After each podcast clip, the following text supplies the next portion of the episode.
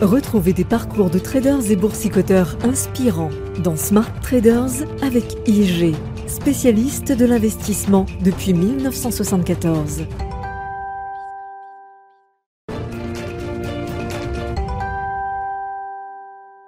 Bonjour à tous, aujourd'hui dans Smart Traders, je vous raconte l'histoire des Beerstone Ladies. Si les clubs d'investissement sont aussi répandus aujourd'hui, c'est avant tout grâce à une poignée de femmes retraitées issues d'une petite ville proche de Chicago qui a inspiré l'Amérique entière avec ses performances à Wall Street. Même si, vous allez le voir, celles-ci ont vite été rattrapées par la réalité. Au début des années 80, Betty Synock, ancienne guichetière de banque dans la ville de Beerstone, souhaite se lancer en bourse. Elle a vu durant sa carrière les clients de la banque réaliser de gros gains sur les marchés financiers et veut elle aussi en profiter. Mais voilà, aucun broker, intermédiaire nécessaire pour investir sur les marchés financiers, n'accepte de travailler avec une femme retraitée aux économies modestes issue d'une petite ville reculée. Betty Synock se tourne alors vers d'autres femmes dans la même situation qu'elle dans sa ville et rassemble vite 16 femmes, pour la plupart retraitées, prêtes comme elle à se lancer à Wall Street. C'est ainsi que le 3 novembre 1983 naît le Beerstone Business and Professional Women's Investment Club, plus connu sous le nom de Beerstone Ladies. Le principe est simple. Elles apportent une mise de départ de 100 dollars, puis doivent payer une cotisation mensuelle de 25 dollars. Elles se réunissent ensuite une fois par semaine pour décider des actions qu'elles souhaitent acheter ou vendre. Et c'est là que le club d'investissement commence à surprendre les professionnels la plupart d'entre elles n'y connaissent absolument rien en bourse. Elles ne connaissent ni les ratios, ni les calculs, mais développent une méthode qu'elles estiment avant tout basée sur le bon sens. Parmi les critères retenus, un faible niveau d'endettement des entreprises, une croissance solide sur au moins 5 ans, un secteur d'activité porteur et un prix par action peu élevé, inférieur à 25 dollars. Mais elles se fient également à leur intuition ou à leur goût, ainsi, elles investissent dans Walmart. Et lorsqu'un professionnel du monde de la finance s'en étonne, elles lui répondent. À chaque fois que nous y allons, le magasin est plein, avez-vous déjà mis les pieds dans un Walmart? Elles investissent de la même façon dans le fabricant de chaussures Wolverine Worldwide, tout simplement car elles apprécient la résistance des bottes de la marque.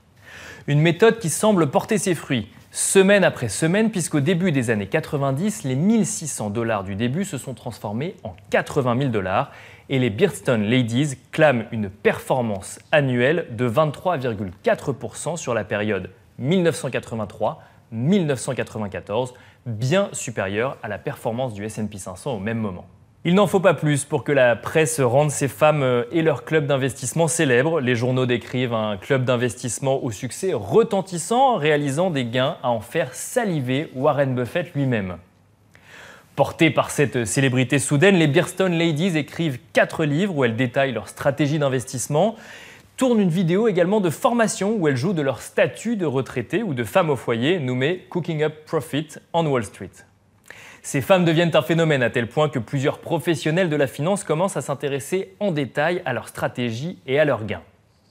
Face au scepticisme de nombre d'entre eux, les Beerstone Ladies décident de faire auditer leurs comptes. Et c'est là que le conte de fées prend une autre tournure.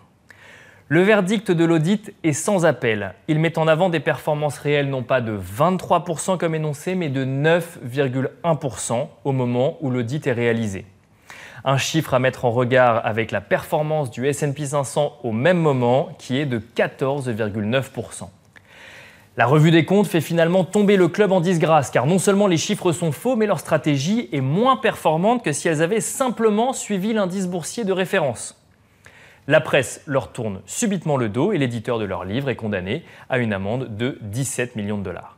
De leur côté, les 16 femmes de Beerstone invoquent une erreur comptable, estimant que l'audit a surtout mis en lumière une erreur de logiciel un logiciel comptable qui aurait rassemblé dans la même case les revenus tirés des investissements financiers du club et ceux tirés des ventes de leurs cassettes vidéo. Un argumentaire qui ne convainc pas grand monde. Il n'en reste pas moins que si le rêve de voir des femmes retraitées d'un petit village américain trouver la martingale à Wall Street s'envole avec ces révélations, l'exposition médiatique du Beerstone Business and Professional Women's Investment Club aura permis de démocratiser les clubs d'investissement aux États-Unis. De 7000 clubs d'investissement en 1983, les États-Unis sont passés à 28 000 clubs en 1997. Après tout, si ces femmes que rien ne prédisposait à investir se sont lancées, pourquoi pas moi ont dû se dire d'autres investisseurs?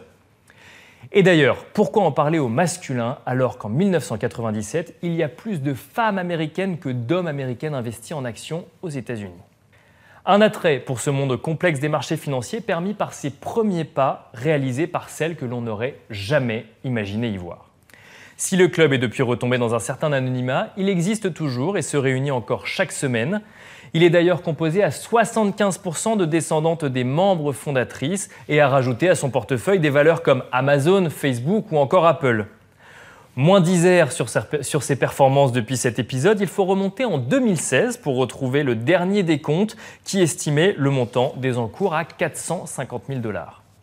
Une de ses membres déclarait alors à CNBC nous sommes passés par des hauts et des bas, nous avons vu le marché monter, nous avons souri durant nos réunions, et puis, lorsqu'il baisse, nous ne sommes pas tristes, nous cherchons les bonnes affaires. Et une autre membre de rajouter, c'est les soldes, comme dans un magasin, c'est Black Friday, let's go shopping. Retrouvez des parcours de traders et boursicoteurs inspirants dans Smart Traders avec IG, spécialiste de l'investissement depuis 1974.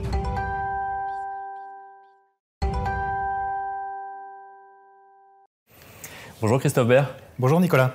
Vous êtes responsable du développement chez IG France. On a entendu euh, il y a quelques instants l'histoire des Beerstone Ladies qui a permis la démocratisation des clubs de trading aux États-Unis. Est-ce que vous pouvez nous rappeler rapidement ce que c'est qu'un club de trading? Alors un club de trading, c'est une association de, traders euh, privés c'est un format d'association qui a été très populaire dans les années 90, euh, qui est un petit peu tombé en désuétude euh, et qui revient euh, petit à petit à la mode, notamment au travers des, des, réseaux sociaux. Le principe en soi, il est très simple. Il suffit simplement d'être 5 au minimum, le maximum étant de 20.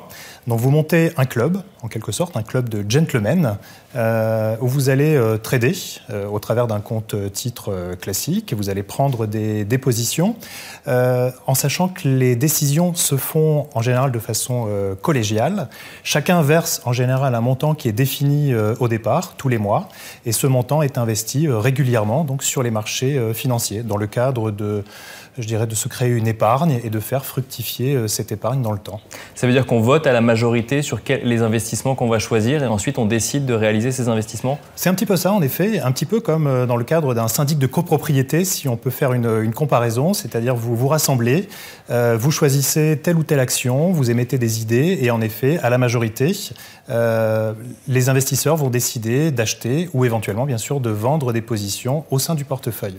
Et donc, un seul investissement qui en engage l'intégralité des personnes qui sont présentes dans le club d'investissement. Exactement. Euh, donc il faut que tout le monde soit bien sûr euh, d'accord, mais dès lors où la majorité a été votée, on, va par exemple acheter une action euh, sur le marché français, sur le marché américain, et ainsi faire vivre le portefeuille dans le temps. Alors vous avez utilisé l'expression club de gentlemen, en l'occurrence dans, l'histoire en question c'est un club de gentlewoman, donc ça concerne les hommes et les femmes. En quoi est-ce que ça peut être avantageux aujourd'hui de, s'organiser en club pour, euh, pour décider d'investir en commun? Alors il y a plusieurs avantages euh, au sein du club, euh, du club d'investissement. Le premier étant fiscal, puisque la, fiscalité, la plus-value est complètement exonérée. les gains sont exonérés de taxes et de fiscalité en France.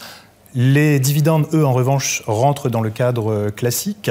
Donc ça, c'est pour l'avantage, je dirais, euh, fiscal par rapport à un compte titre euh, classique. L'autre avantage, c'est justement de ne pas être seul face à ses, propres décisions de, trading et de pouvoir partager ses choix et de pouvoir ainsi partager là aussi ses opinions, ses idées et également ses objectifs sur les marchés.